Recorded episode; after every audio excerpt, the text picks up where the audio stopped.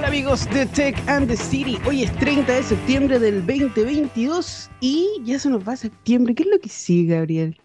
No sé, por Halloween, Navidad y se acabó. Así como prepárense pronto, ya se nos va el 2022, no sé lo que va a pasar, pero en un día como hoy, pero en 1915, Sarnoff plantea vender una radio Music Box a cada hogar y que reciba música inalámbrica. Imagínense que en un día como hoy a alguien se le ocurrió esta, la idea de la radio. Y en un día como hoy también eh, el muy conocido Richard Stallman, fundador del Free Software Foundation, afirma que la computación en la nube es una estupidez. Esto fue el 2008. ¿Cómo debe estar ahora pensando en que... Puta que soy bueno. ¿Para qué dije eso? Pero bueno, ahora las cosas cambiaron. todo está en la nube. Si no está en la nube, no está. Es muy raro lo, que no funciona ahora, lo que no se procesa en la nube, lo que no está, eh, por lo menos respaldado en la nube. No sé, pues quizás el 2008, quizás en qué estaban pensando. En un día como hoy también, el 30 de septiembre de 1955, nace Andreas Bechtolsheim, el inventor del Workstation. Imagínense mm, todo lo que pasó en un día como hoy. ¿Qué están pensando ustedes? ¿Qué es lo que quieren crear en un día como hoy, 30 de septiembre? Bueno, por lo menos aquí localmente, hablando en Chile, estamos viviendo problemas de seguridad. Ya hablamos el capítulo pasado, lo que pasó, y lo vamos a hablar con nuestro invitado que ya viene, que pronto los vamos a presentar, sobre los problemas de seguridad que hemos tenido en, el Estado Conjunto Mayor. Hace poquito yo estaba así como jugando con mi hijo y le así como, oye, se cayó Hacienda.cl y algunas páginas del gobierno y es como, ¿qué va a pasar hoy día? ¿Qué nos tiene Chile preparado, el guionista de Chile preparado para el día de hoy?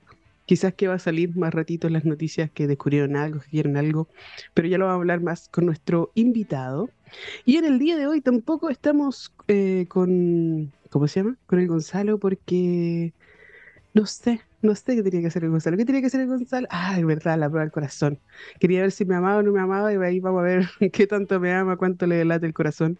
Así que no va a poder estar eh, el día de hoy con nosotros, pero le mandamos todas las fuerzas para que salga eh, el número uno en su examen. Que le lata bien fuerte, Que, que le vaya bien y que no le dé un paro, por favor. Y eh, nuestro invitado de hoy, no sé si ustedes saben quién es, pues vieron la publicidad, a ver, les voy a contar al tiro que es un experto, bueno, en todo el tema de hackeo. Alejandro Barros es investigador del Centro de Sistemas Públicos de Ingeniería Industrial de la Universidad de Chile y nos va a contar, bueno, vamos a hablar de un montón de cosas sobre el tema del hackeo, cómo sucede el hackeo, qué es esto de las vulnerabilidades de los sistemas públicos y privados y un montón de cosas más, pero a la vuelta con la canción que nos va a poner el rey de las perillas, Gabriel, y eh, estoy segura que la canción me la mandó por aquí. Ah, y qué buena canción. La primera canción va, yo sé que está dedicada con mucho amor para Gonzalo porque él es fan de Foo Fighter. Así que nos vamos con Foo Fighter The Pretenders y ya volvemos aquí en Tech and the City. Hola amigos de Tech and the City, estamos de vuelta con nuestro gran invitado Alejandro Barros, investigador del Centro de Sistemas Públicos de Ingeniería Industrial de la Universidad de Chile. ¿Cómo estás Alejandro? Hola Barbarita, ¿qué tal? ¿Cómo estás tú? Yo bien, gracias. Yo muy bien, todavía con el pechito un poco tomado, no sé por qué, como que entre la primavera y esto que ya estamos en, en octubre, después se viene noviembre, diciembre, se acaba el año, estoy como, no sé, con un poco de ansiedad, pero estamos más ansiosos de conocer quién es Alejandro Barros, así que por favor dinos quién es Alejandro Barros y cuál es su amor y amorío con la tecnología. ¿De dónde nace esto? Bueno, mi nombre es Alejandro Barros, soy académico asociado del Centro de Sistemas Públicos. Eh, que pertenece a Ingeniería Industrial en la Universidad de Chile, ahí hago, hago clases y tengo, eh, hemos tenido algunos proyectos de investigación. De formación soy, tengo una, un bachiller en ciencias, mención computación, y después hice un, un magíster en ciencias, mención computación en la Universidad de Chile. Eh, y además me he desempeñado como consultor para organismos internacionales los últimos 25 años. Trabajo fundamentalmente con el Banco Mundial y con el BID en general, ahora último mucho más en la región de América Latina, si bien en el pasado trabajé en Asia y en África en temas de modernización del Estado y en particular en el uso, la adopción y uso de tecnologías en el, en, en, el sector público. Soy pedalero, además me gusta pedalear, soy ciclista eh, de ruta y de montaña, así que me gusta el ciclismo, soy usuario habitual de la, de la bici. Bacán. ¿Y Android o Apple? Vamos, vamos a extender las preguntas. ¿Qué es lo que usas? Apple. Todo, ya, muy todo lo de Te vas, te, vas. Vamos a cortar aquí la llamada. No, mentira. Eh... no, no, eh, no, no. tengo un smartwatch, ¿ah? eh, porque me gustan los, eh, los old classic watch. Pero el resto, y, y, tampoco tengo tableta, fíjate, pero tengo, ah, no, y ahí me acordé, yo tengo un dispositivo, tengo un cuaderno electrónico, tengo, y que no es Apple, ¿ah? es una marca que se llama Remarkable. El ah, Remarkable es muy bueno. Espectacular el Remarkable. Lo tengo hace como tres años y espectacular. Tuve la versión 1 y ahora tengo la versión 2. Y bueno, Amazon acaba de anunciar que va a sacar un nuevo Kindle que se llama el Kindle Scribe, que sale en diciembre, que en el fondo es una copia del Remarkable. Mm, has creado una necesidad en mí. Voy, a investigar al tiro cómo se llaman, con cuánto va a salir el nuevo Kindle. ¿Sabéis qué a mí me pasa? Que eh, tengo un montón de dispositivos electrónicos, pero después siempre ocupo como uno, como que, como que uno tiene su favorito. Mi favorito, bueno, e, en este momento es mi, mi celular, eh, pero que también es como una tablet y todo, todo en uno, eh, tiene de todo. Pero lo que te quería preguntar es que estamos todos acostumbrados también a estar constantemente conectados y eh, no, no, sé, no sé si a ti te pasa, pero como tú trabajas en esta área, quizás obviamente estás más preocupado del tema, pero yo he visto que muchos usuarios dejaron de ocupar antivirus, como que no les preocupa mucho, les llega un mensaje de texto en el celular y mis papás, por lo menos mis papás y muchos jotos, yo sé que hacen lo mismo, es como, ay, mira, me están pidiendo las claves de transferencia, voy a apretar aquí y eres como, no, por favor, por favor no lo hagas. pero si es el banco, me llegó con una foto y era como, papá, por favor, no. Eh, ¿qué es esto del hackeo? ¿Por qué de repente como que todo el mundo se, uno que se conecta y se despreocupa y de repente empezamos a escuchar más de, los hackers que nos están hackeando y no solamente a nosotros, sino que le están hackeando al gobierno? Cuéntanos un poquito de eso. A ver, yo, creo que esto, esto tiene como dos miradas. La mirada de, desde el punto de vista de los usuarios finales, digamos, un poco el ejemplo que tú planteas, en que, en que además los temas de seguridad de la información a nivel personal no son fáciles. ¿ah? Eh, y, ¿Por qué no son fáciles? Porque eh, que acordarte, no sé, no sé cuántas claves uno maneja, pero maneja muchas. ¿ah? Entonces, finalmente, lo que termina pasando es que mucha gente, yo lo veo, lo veía con mis padres, por ejemplo, eh, en que al final le ponían la misma clave a todo, porque, porque no se acordaban. Entonces, tampoco es algo que, que, que, que nosotros los computines le hayamos facilitado la vida a, los usuarios finales. Si bien yo diría que algunas cosas nuevas eh, cambios, por ejemplo, no sé, por reconocimiento facial de los teléfonos ¿ah? o el uso de la biometría te facilita un poco, pero igual, en muchas instancias tenemos que acordarnos de, la clave, eh, andar con el Digipass para hacer una transferencia ¿ah? eh, o estar cambiando, o por ejemplo, hoy día lo que se recomienda, ponte tú, no sé, poner WhatsApp, ¿ah? cuando se pusieron de moda esto, que capturaban tu WhatsApp y le mandaban mail a todo tu lista de contactos pidiéndole plata, digamos. Eh, y eso se podía resolver de una manera muy simple, así, poniendo un segundo factor, pero, pero la gente no sabe. Entonces, eh, yo, creo que aquí hay, como digo, hay, hay, dos cosas. Uno, que a veces no es fácil, ¿ah? y dos, que hay poca difusión en el tema, o sea, se sabe poco. Y como estamos cada vez más conectados, son más dispositivos, más cosas que, que debemos que hacer, entonces eh, se la hemos puesto un poquito cuesta arriba a los usuarios, por lo menos desde el punto de vista de las personas. El otro día quiero agregar que necesitaba yo encontrar dónde estaba mi celular, porque mi mamá se lo había llevado de casualidad porque tenía un celular muy parecido. Y eh, claro, el sistema es súper seguro porque me pedía, me pedía una clave de, de, de segunda autentificación en otro dispositivo, pero que no lo tenía. Entonces para mí fue súper difícil como poder encontrar mi celular efectivamente porque necesitaba otro dispositivo más y al final, claro, yo soy informática, entonces como que tampoco ya no me duele tanto, pero un usuario que, quizás no tiene tanta cercanía, que empieza a ver todas estas barreras que tú igual mencionas, se aburre, pues, o sea, como, no, me carga, mejor dejémoslo sin, sin, clave, que a mí me confunde esto de, de la clave, y ahí empezamos a generar, como bien dices, vulnerabilidades y también esta falta de información de que, oye, mejor que no. ¿Cómo, cómo, y claro, ellos son los usuarios finales, pero ¿qué pasa con el gobierno? ¿Qué pasa con el Estado más allá del gobierno? Que, puede estar el, que sea de turno, pero uno piensa, porque ven las películas, así como Defcon, cuando, cuando va a quedar la embarrada y el, final del mundo, uno piensa que todos los gobiernos y que todos los, países tienen como una central de seguridad hiper segura que, que nadie puede acceder porque está todo blindado y está encriptado, no sé, de punto a punto, y de repente tú leí una noticia, oye, hackearon el Estado Conjunto Mayor y, te da miedo, ¿qué pasa con eso? ¿Te llamaron, te asesoran por alguien? No sé. A ver, yo, yo creo que hay dos cosas. Uno, efectivamente, lo que, lo que ha pasado, digamos, en, el pasado en, varios países, es que, es que han tomado medidas después de que han tenido ah, eh, algún problema eh, serio. Eh, por ejemplo, hay un caso famoso, el caso de Estonia del 2007, que hoy día Estonia se pone como el ejemplo de país digital en el mundo. Tuvieron un hackeo, pero enorme. Tuvieron una semana, casi todos los bancos y todo el sector público fuera de línea. Y ese fue un hackeo que se produjo eh, de hacker ruso después de que Estonia se separó de la, de la Unión Soviética. ¿ah? Eh, tuvieron que pedirle ayuda a, eh, a, la Agencia Nacional de Seguridad en Estados Unidos, al FBI. Y bueno, después de eso lograron recuperar y todo. Y después se dieron cuenta que en realidad lo que tenían que hacer era armar una institucionalidad, preocuparse del tema.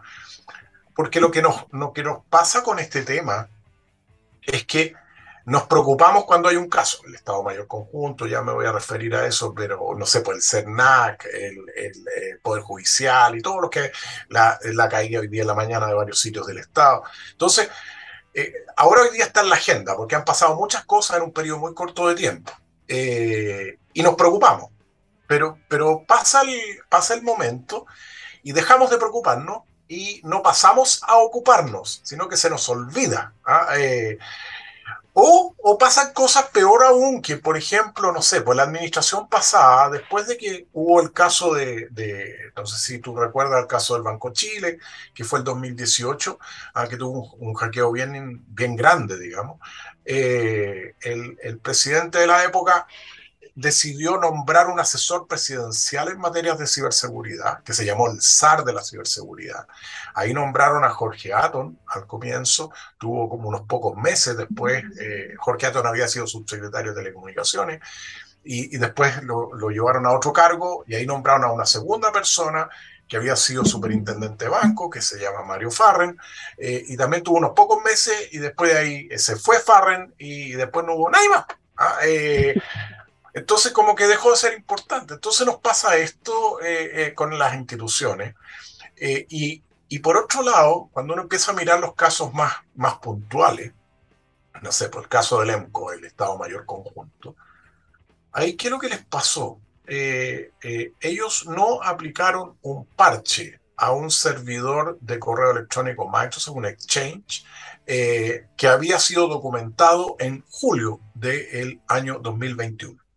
Eh, esta fue una vulnerabilidad que se encontró en el año pasado, no recuerdo si mayo o junio, ya poco tiempo Microsoft sacó el parche para sus servidores Exchange eh, que, resolvía este ataque que se llama un proxy shell.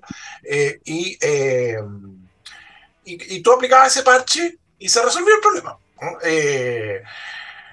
Y, bueno, no aplicaron el parche. más aún, hicieron una licitación a fines de año, en diciembre del año pasado. De hecho, estos datos están en el Chile Compra, así cualquiera los puede ver, digamos. Eh, en el cual llamaban a, eh, eh, licitaban una adecuación de su servidor de correo electrónico y de resolverle problemas y errores por 4.500 dólares. 4.500 dólares. que es nada para efectos de esto. Bueno, finalmente no le adjudicaron la licitación porque se le vino el término de año encima, el tema de los presupuestos, de pasar de un año para el otro. dice, ok, no pudieron hacerlo, pero ¿por qué no lo hacen en enero? ¿Ah? Tampoco lo hicieron en enero, ni en febrero, ni en marzo. Ni en... Llegaron a mayo y en mayo lo hackearon.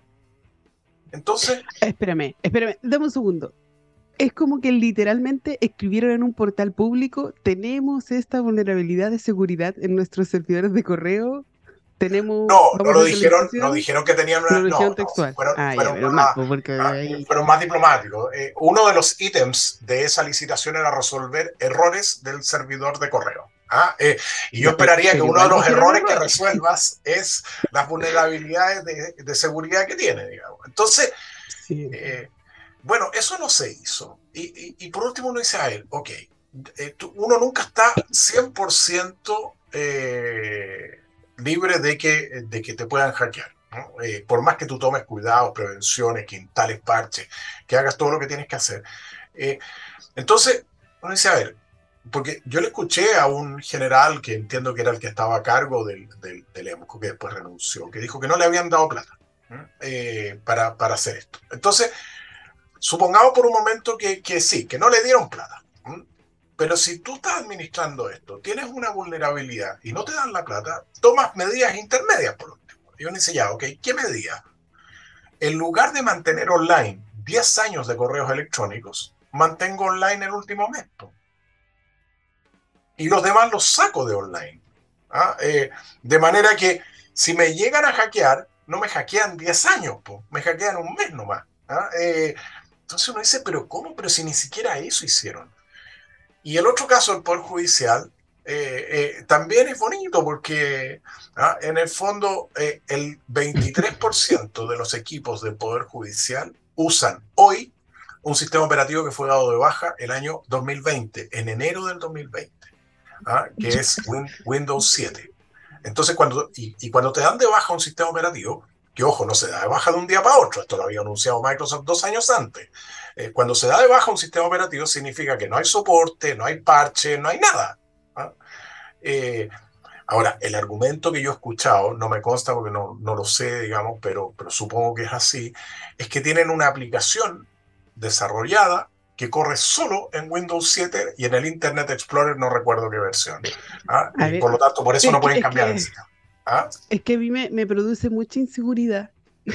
Todo este tipo de me, da risa primero, me da risa porque, pucha, no sé, pues uno, también tiene su lado hacker y todo lo demás y es como, ¿Cómo estamos tan expuestos? Estaba leyendo el otro día que tú lo, mencionaste, el Lexar de... ¿Por qué le ponen SAR de la, de la ciberseguridad primero? Y, que él decía, se viene diciéndose mucho tiempo que estábamos atrasados. Estamos claros que estábamos atrasados, pero hay que tomar medidas en algún momento. O sea, no vamos a esperar que quede una embarra gigante para decir, no, sabéis que en realidad ahora sí le vamos a dar recurso al departamento de Haití para que haga esa cosa de la ciberseguridad que parece que es muy importante. O sea, si no tienen plata para pagar licencias para nuevos Windows o para nuevos sistemas operativos o, para poder mantener un, no sé, un, un, equipo que los mantenga actualizados, bueno, ¿por qué no ocupan open source? ¿Por qué no, por qué no ocupan cierta cantidad de, o sea, los presupuestos que se hacen? No puede ser que al final siempre esté el tema, eh, eh, eso de los computadores, hay que cambiarlo. O sea, si tú por alguna razón tienes alguna aplicación o algún sistema que está basado en, en algo que no se puede aportar, para mí está en rojo, en morado. Eso es súper grave. O sea, no puede ser, no puede seguir. Y, y, cualquier año que siga aumenta la, la, inseguridad. Entonces, no es la primera vez que nos ha pasado a nosotros como ciudadanos comunes y corrientes que vemos, no sé, algo del Poder Judicial y que aparece un mensaje, este Windows no es original. Eso es lo primero. Entonces uno dice, pucha, si ellos no tienen plata para pagar el Windows original, ¿qué queda para uno? Y ya eso uno dice, pucha, ¿cómo tampoco van a entender de que no pagar una licencia y no tener un antivirus y no tener un equipo de ciberseguridad y no tener un buen firewall y no tener, no sé, actualizaciones de seguridad, te deja expuesto. Y tú tienes la responsabilidad de cuidar la seguridad de un país. Entonces, como, ¿qué hacemos? Pero bueno, antes, antes de que me responda a eso, te quería, quería devolverme un poquito. ¿Qué es el hackeo? Porque nosotros hablando así súper bien del, del, hackeo, de que uno hacker, que el otro hacker, pero ¿qué es el hackeo? Cuando alguien, cuando los papás te preguntan o escuchan esto, ¿cómo le podemos explicar en palabras simples lo que es un hackeo? Un hackeo es un intento no autorizado por acceder a tus sistemas o plataformas. Cuando digo no autorizado es que nadie, nadie te dio el permiso, que existe lo que se llama el hackeo ético, digamos, eh, eh, en que sí está autorizado en ese, en, ese, eh, en ese contexto, no autorizado para obtener algún tipo de beneficio. ¿ah? Y, existen múltiples propósitos de, de hackeo. Existen los hackeos que tienen una connotación más bien política, que es como el caso del, Estado Mayor Conjunto, en que lo hizo un grupo que se llama Guacamaya, eh, que eh, son hackers que lo, que lo que buscan es eh, acceder a información lo más confidencial posible y hacerla pública. Y, y, con eso logran dos objetivos. Uno, publicar la información Y dos, eh, eh, demostrar que esa institución o esa, ese servicio público no está protegiendo adecuadamente esos activos de información que son relevantes. Esa es una motivación. Hay otras motivaciones que son de carácter económico, eh, eh, en el cual habitualmente se utilizan eh, lo que se llaman los ataques de ransomware, que en el fondo es secuestrar datos. O sea, entra un malware a tus equipos, se replica en todos los equipos a los que puede acceder y, una vez que se replica, encripta los archivos de tu computador y eh, después de eso te sale un mensaje en que le dice, eh, te dice pague tanta plata y con eso yo le voy a enviar una clave para que pueda volver a acceder a esos datos. Eh, y por lo tanto ahí hay una, una motivación económica ¿ah? de pago, ¿ah? un secuestro básicamente. Y después hay otras motivaciones que son más bien de carácter estratégico, de seguridad nacional, que son los ataques, por ejemplo, que, eh, que sufre eh, el, eh, Estados Unidos por parte de hackers ¿ah? de Corea del Norte o rusos. O, ¿ah? Entonces, sí, estoy simplificando, pero básicamente existen como esas tres grandes categorías de tipos de hackeo ¿ah? y las motivaciones son bien distintas unas de otras. Así es, bueno, qué, qué bueno que lo explicaste porque Sí, últimamente algo que venimos escuchando y, lo lamentable es seguir escuchando de que Chile es vulnerable. Estaba leyendo una noticia de un, de un senador, que, un senador que conozco, el senador Kenneth Pugh, ah, que ha estado siempre muy preocupado del tema de la ciberseguridad. Es como el niño símbolo de la ciberseguridad. El, niño símbolo No lo quería decir, pero bueno, el niño símbolo No, yo le puedo decir porque somos amigos, así que le puedo decir. ah, ya, muy bien. Un saludo para el Kenneth. Pero sí, eh, a mí me encanta. Además, lo ha hecho súper bien. No le, a ver, lo ha hecho súper bien, pero no le ha ido muy bien. ¿no? Eh, lleva años. Lo, lo, vengo escuchando hace años con lo mismo. No se requiere gran presupuesto, se requiere visión de Estado, pero ¿en qué estamos? Mm. ¿En qué, o sea, él está ahí mismo en el Senado. Si, si, nosotros entendemos eso, pero él que está ahí mismo en el Senado no puede en, entregar la importancia, hacer ver la importancia vamos a estar siete años, ocho años, hasta que se vaya esperando, dejándola ahí como una posible ley, pero que nadie hace nada. Yo sé que estaba intentando levantar, em, ¿cómo se llama? El, ay, tenía un nombre, que era como la copia de Estonia, que era como el Instituto de Ciberseguridad de Chile. Sí, sí, la Agencia de Ciberseguridad y de Infraestructura. Mm. Sí, pero son buenas ideas, pero si, si no lo entienden desde, desde inteligencia, si no lo entienden desde, desde el core del Estado, vamos a estar siempre vulnerables, siempre vamos a estar atrasados. Entonces, ¿cómo lo ves tú, eh, Chile, en comparación con América Latina, por ejemplo? ¿E, ¿Estamos tan atrasados o, o, en realidad hay cosas peores? ¿O es una cosa que nosotros definitivamente, porque es como, yo veo, yo busco noticias y en todos lados dice Chile es vulnerable, es como que le estamos diciendo Ah. atáquenme, aquí estoy, como que vengan para acá que, que, está todo desactualizado, tenemos la oportunidad de que, no sé, pues que, que, que hackeen todo. ¿Cómo encuentras tú? A ver, lo que pasa es que es, difícil contestarlo en términos absolutos porque el, el, el nivel de atraso o, bien que estás depende muy bien, depende mucho de cuál es tu nivel de digitalización, por llamarlo. Entonces, cuando uno mira Chile, eh, por ejemplo, la región de América Latina, tiene muy buenos indicadores, no sé, pues, en conectividad, en servicios digitales, en banca electrónica.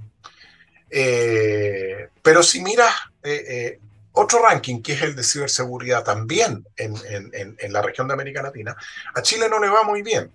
Entonces, cuando uno compara, toma estas dos cosas. Por un lado, buenos niveles de desarrollo digital y por otro lado, ciberseguridad ¿ah? entre Tongo y los Vilos, eh, la, la, cosa, mm, aquí hay un tema que, del cual no nos hemos ocupado adecuadamente. Y lo otro que, que, que, que, es como, sirve como ejemplo de esto, es que lo que comentábamos recién de, del senador Pugh. Nosotros teníamos una, eh, eh, una ley de delito informático que era del año 92 y se acaba de actualizar. 30 años después. El año 92 no existían las redes sociales, no existía el software que estamos usando ahora para conectarnos. ¿ah? Eh, muchas de las cosas que hoy día hacemos en Internet no existían el 92. Y nos demoramos 30 años en actualizarla. ¿ah? Eh, Entonces, eso es una demostración más de que este es un tema que, nos, como digo, nos preocupa cuando pasan estos casos, pero después se nos olvida. ¿ah? Eh, y si no hubiera sido por la insistencia de algunos, ¿ah? como el mismo Kenneth y otros más en el Congreso y algunas eh, organizaciones de la sociedad civil, todavía tendríamos la misma ley del año 92. Eh, no sé, ¿por qué querés que te diga? Lamentable todo esto, porque también uno, por ejemplo, cuando empezó, se empezó a escuchar el tema de la ley de transformación digital, ah, yo dije, ay, bacán, al fin, Vamos a tener cinco años y, todo el Estado tiene que sí o sí subirse al tema de transformación digital. Y después tú escucháis, el Senado respaldó el mensaje que permite aplazar la entrada en vigencia de la ley. ¿Cómo es la cuestión? Pues si ya estamos atrasados, como que, como que no se echen para atrás, pues porque a ver, claro, tenemos tantas herramientas para hacerlo más bacán y todo lo más, pero de repente como que no queremos, no sé dos reflexiones en torno a la ley de transformación digital, que, a mí me tocó estar bien de cerca en esa discusión, digamos. Lo primero es que la ley, eh, hasta antes de la, última modificación que la hizo este, esta administración, a mí me parece razonable la modificación porque los plazos que habían eran de locos, o sea, eran totalmente incumplibles. Eh, los plazos, las platas, todo. ¿ah? Eh, entonces, al menos sinceramos que en realidad se demora, esto se demora un poquito más. Y, te lo digo porque hay, hay bastante ya experiencia que uno puede eh, mirar qué ha pasado en otras partes del mundo. España, por ejemplo, tuvo que postergar tres veces, ellos tienen una ley parecida, y tuvo que postergar tres veces la entrada en vigencia de la ley. Y, y la postergación fue porque no llegaron con los plazos que habían planificado originalmente. Entonces, eh, a, mí me pareció razonable que, eh, que, el plazo se moviera, porque hay muchas instituciones que no están preparadas todavía para... pero dicho eso, cuando nosotros lleguemos a, a, un estado de evolución en el cual, porque lo que dice la ley son básicamente dos cosas. Una, que todos los servicios que el Estado le presta a los ciudadanos tienen que tener soporte digital, o sea, se tienen que poder hacer por Internet, para ponerlo en fácil. ¿ah? Y lo segundo es que todo el back office, todos los procedimientos internos que hace esa institución tienen que, eh, eh, eh, tienen que ser administrados con un soporte digital. Eso significa que las carpetas, los expedientes, los papeles desaparecen. Ahora, en ese escenario, con debilidades desde el punto de vista de la seguridad de la información, complejo. ¿ah? Eh, porque ya ni siquiera vas a poder acceder a los respaldos que tenías en papel impresos en un closet por ahí, porque no va a estar. ¿ah? Entonces, si te roban la información o te la encriptan y no puedes acceder y no hay respaldos, no va a haber información. Eso como que, es como que se haya quemado la bodega donde estaban las carpetas. Pero ahí, no sé, o sea, yo te entiendo, porque igual en cinco años hacer que todo esto funcionara era imposible. O sea, como que seamos sinceros, si todavía no podéis pagar con Red Compra en alguno lado, ¿cómo en cinco años va a ser todo el sistema de transformación digital? Pucha, sí, sensible. Pero por último, ahí si quieren generar trabajo, ahí hay trabajo, pues digitalicen todo todas las cosas, empiecen de a poco o hagámoslo no sé, de forma incremental empecemos a hacer las cosas, porque el senador por ejemplo, ha estado, tiene el mes de la, de la ciberseguridad, bacán.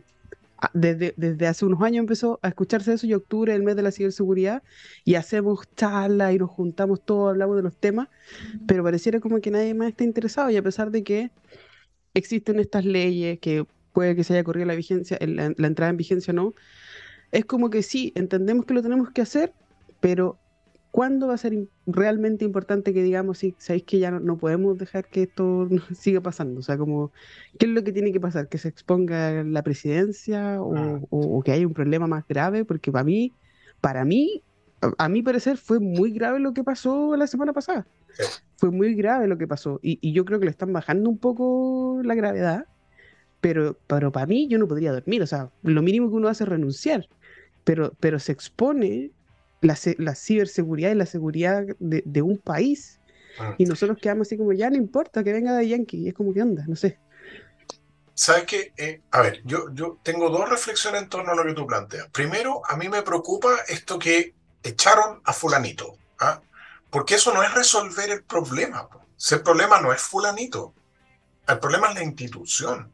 ¿Ah? Eh, entonces, y, con echarlo no, no se garantiza que van a arreglar el problema. O sea, con echar al general Paiva no garantizo que van a asegurar los servidores de correo electrónico. ¿ah? O sea, quizás se llevó todas las claves, imagínate. Peor aún.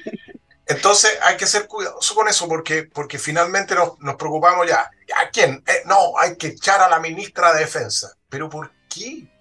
O sea, no, hay que resolver el problema nomás. ¿ah? Eh, y, eso no es la manera de resolverlo.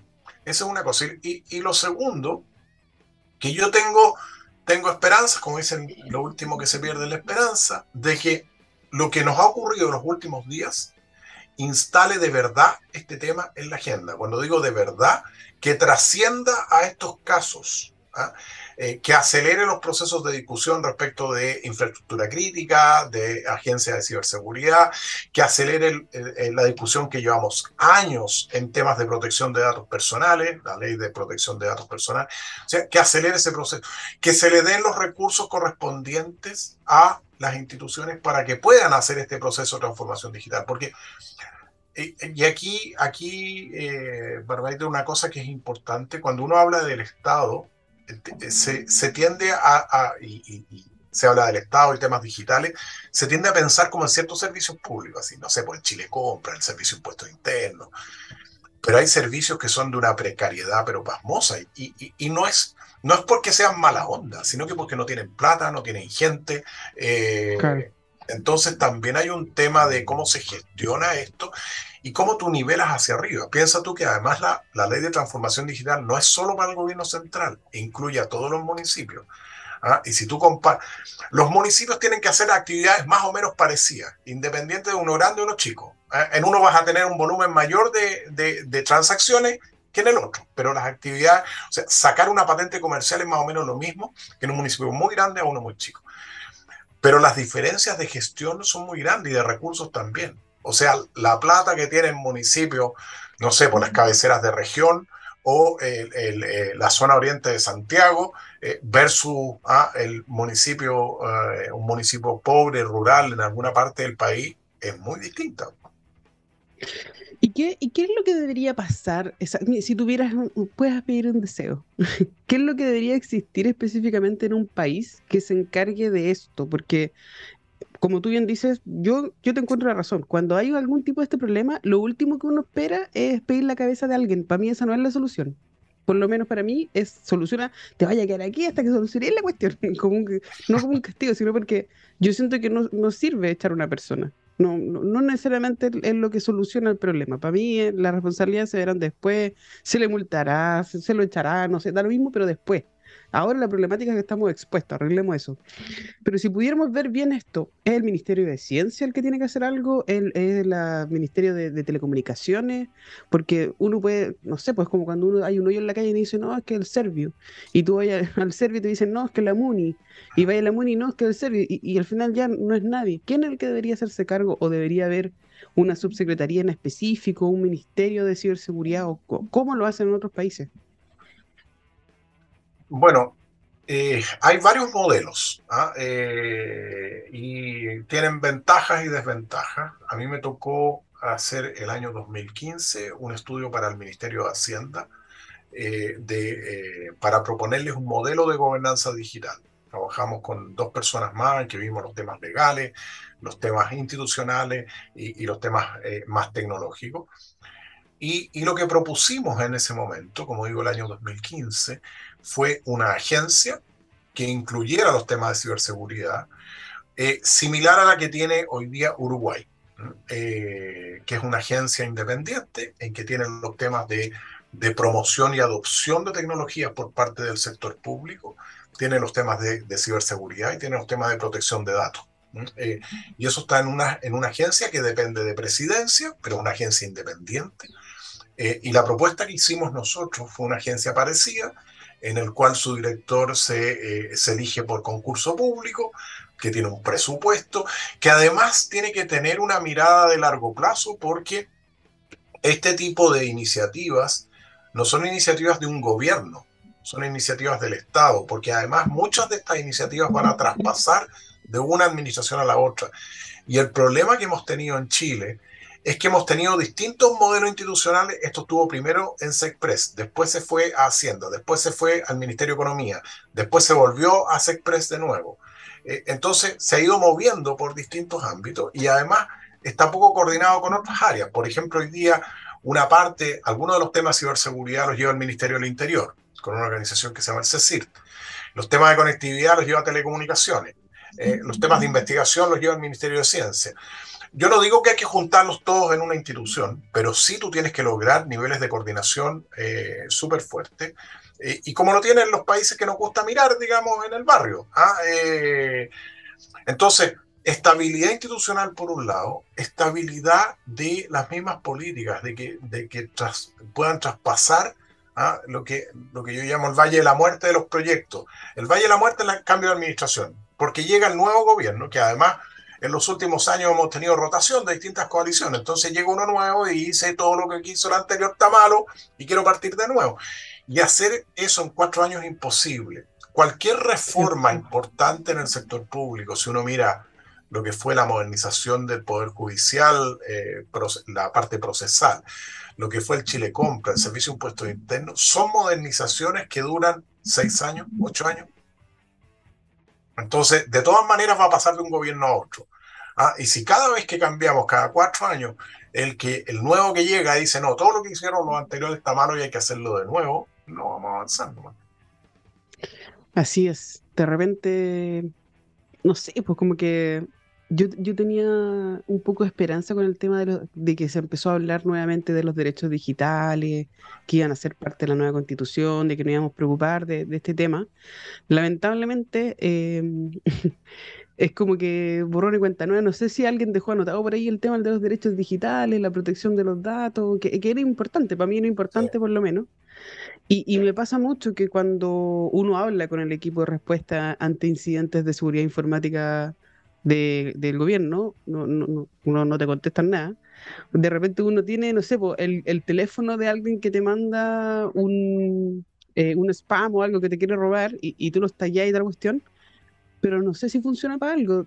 Igual el CERNAC puso, no sé, un, una cuestión que se llama no molestar, que uno puede ingresar su teléfono y todo lo demás para que no te moleste. Yo cuando me ingresé ahí, las empresas empezaron a llamarme más, así como que se picaron.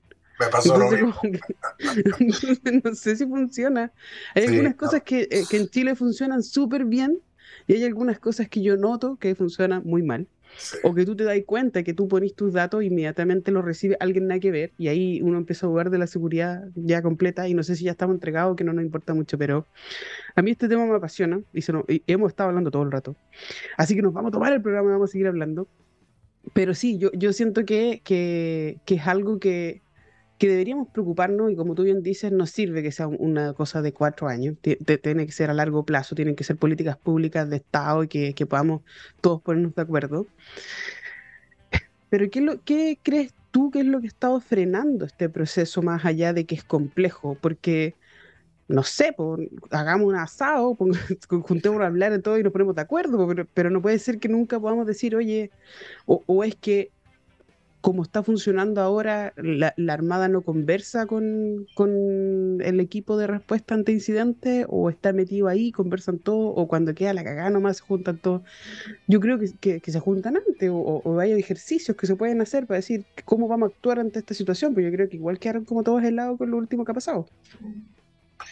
Mira, yo, yo, yo creo que aquí hay un. O sea, si, siempre uno tiene la esperanza que haya aprendizaje ¿ah? como por ejemplo el aprendizaje que tú no puedes usar un software que está dado de baja por el fabricante porque la probabilidad que te hackeen es, no, ni siquiera es alta, uno. ¿ah? Eh, eh, y eh, que, que, si aparecen parches de seguridad es mejor instalarlos que no instalarlos. O sea, uno esperaría que ese tipo de cosas empiecen a estar, eh, que, que, tengo que preocuparme por tener respaldo que además no son cosas, si aquí no estamos hablando de rocket science, pues no son cosas que uno tiene... Eh.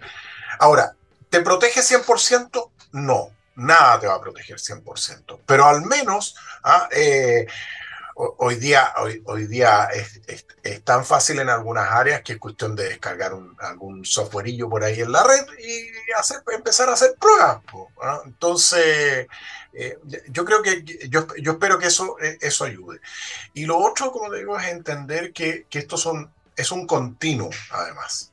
El, la, la, ciberseguridad no es que yo tomo una, una medida hoy, que hoy hago el respaldo, que hoy instalo el parche, porque probablemente mañana va a aparecer una nueva amenaza sobre la cual va a aparecer un nuevo parche y que voy a tener que volver a instalarlo. Entonces, eh, esta es una actividad que es permanente y que de hecho en muchas organizaciones a nivel mundial, hoy día hay bastantes números al respecto, les ha incrementado mucho el, el, costo porque, porque era una actividad que antes se hacía esporádicamente y ahora tienes que estar todo el tiempo preocupándote de ella. Y a futuro esto no va a cambiar, va a empeorar. O sea, vamos a tener cada vez más ataques, cada vez más sofisticados y por lo tanto vamos a tener que estar cada vez más preocupados de este tema, más ocupados con este tema. Sí, estaba leyendo, justo me metí a Twitter y está de trending topic eh, el hashtag hackeo, así para que se metan a ver lo que está pasando con el hackeo masivo a la Sedena, que revelan datos sobre la salud de AMLO. No pasa solamente en Chile, pasan en diferentes lugares. Pero eh, para mí, claro, yo entiendo todo esto, pero mira, hagamos un ejercicio práctico. Me metí al CECIR, a la, cuenta del CECIR de, en Twitter y sacaron un informe de vulnerabilidad sobre una vulnerabilidad que se encontró eh, que se llama Zero Day de Microsoft Exchange Server y hay siete me gusta. Entonces, como que lo habrá, será, me imagino que yo que hay un informe interno que llega a todos lados del gobierno o hay un encargado que le llegó la notificación o nos podríamos poner de acuerdo con Microsoft para que ellos mismos nos ayuden o de alguna manera esto tiene que como tú bien dices, no es algo que uno hace una vez y después se olvida. Esto es algo que hay que no sé, hay que estar constantemente preocupándose, tener equipos que estén aquí atentos, como ojo al charqui. No sé, pues si, si, si nosotros nos posicionamos como Chile, que fue el país que conectó América a través de, primero de, no sé, de un cable para el telégrafo y después con, con fibra, nosotros deberíamos ser secos en esto, deberíamos estar súper preocupados de las telecomunicaciones, del hackeo, de la ciberseguridad y todo lo demás, y, estamos dando la cacha. Entonces, no sé, espero hacer un llamado de preocupación, no solamente al gobierno, sino al Estado, y, mostrarte también, visibilizar que Alejandro Barros es una persona experta en el área y que ha también asesorado a otros países y, que podría perfectamente seguir asesorando a nuestro país, ¿cierto? No te, no te estoy metiendo en un embrollo. Eh, Depende de dónde. Pero ahí lo pueden... ¿Cómo te ubica la gente? ¿Cómo te puede ubicar? ¿Cuáles son tus redes sociales? Sí, hace muchos años eh, que, tengo estos temas y se llama alejandrobarros.com y en Twitter también, ah, soy bastante activo en Twitter. Eh, de hecho, lo de AMLO lo, estuve, lo tuiteé hace poco, porque en México están súper preocupados. Salió, los guacamaya filtraron documentos, que son los mismos que atacaron el, Estado Mayor Conjunto, filtraron documentos, eh, en que hay documentos sobre todo el tema del narcotráfico en México eh, y de la salud del presidente mexicano. Eh, y lo, lo, filtraron hace poco. De hecho, la noticia salió hoy día en un medio bien prestigiado en México que se llama El Universo, un diario. Eh, así que esto es cierto, esto ocurre en todas partes, ¿ah? o sea, y bueno, nos enteramos también el año pasado de, de, de los hackeos, por ejemplo, del oleoducto, que ese fue bien famoso en Estados Unidos. Eh, o sea, e, este es un tema que está, está en la agenda y que tenemos que preocuparnos eh, de manera habitual, digamos. Bueno, ya saben, si yo esperaba ayer que el presidente dijera algo, en, el presupuesto 2023 le vamos a comprar el antivirus al Estado Mayor Conjunto, o le vamos a pasar el, no sé, la actualización, que diga algo, pero mm, pero como, como también hablamos, no, es una cosa del gobierno específicamente, es un tema que tenemos que ponernos todos de acuerdo. Para mí eh, es súper importante que, sobre todo ahora, en este momento, porque antes nosotros, nuestras generaciones, había un lado que, que, que no era digital. Ahora nuestros hijos, desde que nacen, están completamente todo el día generando datos y, y esos datos son poco seguros y es preocupante porque podrían meterse, no sé, a revisar las cámaras de seguridad de los bebés, se pueden meter a, no sé, a todas las cosas que generan nuestros eh, nuestros hijos, podrían robarnos toda nuestra información y un montón de cosas más. Así que como país, yo creo que ahí estamos al debe, que tenemos que hacer muchas cosas más. Y necesitamos también escuchar expertos como Alejandro Barros y otros expertos en ciberseguridad que, que han pasado por aquí, por Tech and the City y también eh, por otros lugares. Así que te agradezco, Alejandro, mucho por, tu tiempo, porque pucha que se nos hizo corto el programa, ya estuvimos como una hora hablando, pero eh, es algo que tenemos que hablar más. Duela quien le duela, la ciberseguridad es un tema que debería ser una preocupación de todos, una preocupación diaria y espero algún día de verdad estar en esa algún instituto público de ciberseguridad, alguna agencia nacional de ciberseguridad. Espero que de verdad y que esas agencias, por ser nacional, no estén tomadas por los mismos de siempre, y, y, que tienen ese cargo porque de casualidad, oye, a mí me, me pusieron allí, es como el gerente de innovación. a mí, me tocó nomás, yo, yo digo innovación, pero no tengo idea de lo que es innovación. No sirve eso. O sea, por último, ya que esté ahí el jefe, pero que contrate un buen equipo que los pueda asesorar. No, no tiene nada de malo decir, sabéis que yo no entiendo mucho, yo soy bueno particular, pero tengo un equipo súper bueno y, y, me gusta aconsejarme porque si no pasan cosas como esta y después uno termina renunciando, pero ¿para qué? Así que muchas gracias Alejandro por tu tiempo y por favor... Muchas gracias, muchas gracias a usted por la invitación. Cuéntanos de nuevo cómo te pueden encontrar en redes sociales porque estoy segura que mucha gente tiene más preguntas para ti. Arroba a Barros en Twitter y alejandrobarros.com en, en la web. Ya saben ya, a Barros en Twitter y alejandrobarros.com. Te agradezco mucho y bueno, cualquier cosa te can City es tu casa y nos vamos con una canción. Y si termina el día y tenía un montón de cosas que decirles, pero no les voy a decir nada. Si quieren ver una película buena, vean la película de Elvis, está buenísima. Si quieren jugar un buen juego, hay un montón, no mentira, no han sacado muchos juegos nuevos, pero se viene eh, el, el de Last of Us para Play 5, es el que voy a jugar, así que les gusta, ¿no? Te agradezco Alejandro y nos vemos en el próximo capítulo de Tech and the City. Bye.